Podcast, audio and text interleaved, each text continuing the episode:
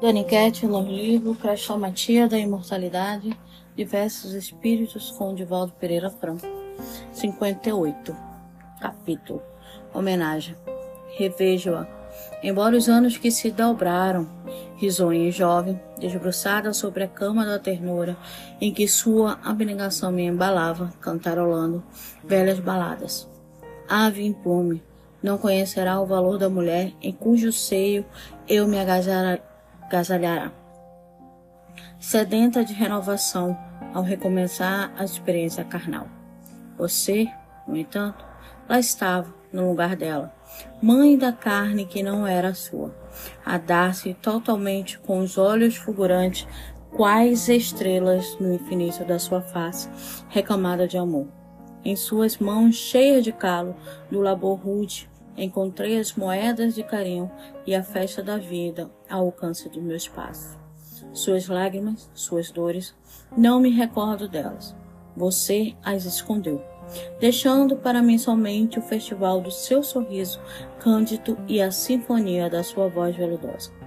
Pela sua boca fluíram, na direção dos meus ouvidos, as pérolas das primeiras orações e as gemas dos sábios conselhos que seguirão sempre comigo. Você lutou e transferiu para mim os triunfos que não pode ou não desejou fruir. Tudo você fez para que o anjo da felicidade atapetasse o meu caminho de bênçãos e a musa da paz dourasse o céu dos meus dias com as nuvens leves da serenidade. Enquanto eu estudava, vigorosa e confiante, seu corpo antes robusto desfinhava, seus cabelos esmanheciam e um dia deslumbrei-me com a coroa de neve ali embelezar a cabeça altiva e estoica. Depois você partiu.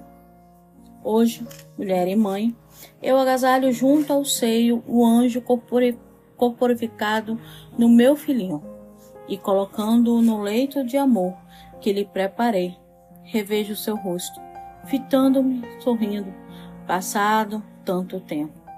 O lar é, verdadeiramente, a madre da humanidade. E o mundo majestoso tem começo, sem dúvida, no coração da mulher que se converte em mão. A alva denuncia o dia e a maternidade em claridades de amor canta a música sublime da humanidade. Desse modo, como esqueceu que você, humilde e apagada para o mundo, sofredora e combatida em mil circunstâncias, significa ainda hoje para mim. Você continua sendo o sorriso da minha esperança e o lume da minha noite quando a dor me visitava.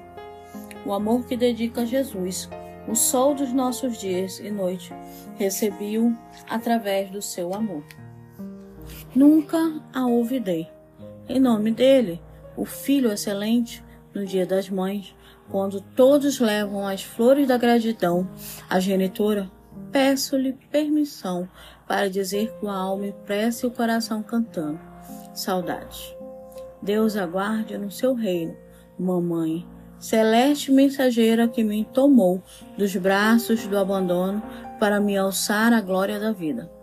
Amélia Rodrigues. Que divina homenagem às mães. Aquelas mães que se dedicaram, renunciaram a si mesmo e renunciam até hoje às suas felicidades para com os filhos. Aquelas mães que, mesmo no labor do trabalho de fora, está ali a auxiliar, a socorrer, a ouvir e a derramar sobre o seu filho o calor amoroso. Quantas vezes nós, no lugar de ser bálsamo de amor, felicidade e aconchego às nossas mães, somos muitas vezes a penúria, a dor, o rancor, a mágoa e o ódio. Que possamos, através dessa divina homenagem à mãe, refletir como eu fui com a minha mãe, como a minha mãe foi comigo e como eu sou como mãe. Porque somos mães cada momento. Então vamos lá, até o próximo capítulo.